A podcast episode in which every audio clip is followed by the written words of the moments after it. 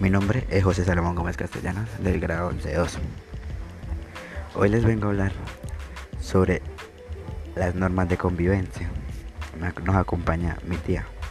Si lo abres, ciérralo. Si lo usas, guárdalo. Si lo tiras, levántalo. Si lo ensucias, lávalo.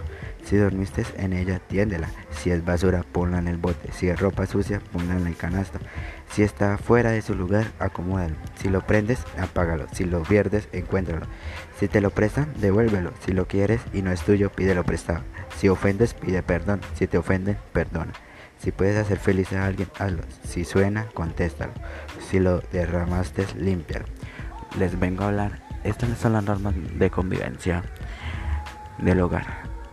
Aquí nos dicen que debemos cumplir cada norma. Si las incumplimos, seremos castigados o no nos dejarán salir. Tendremos que estar en la casa o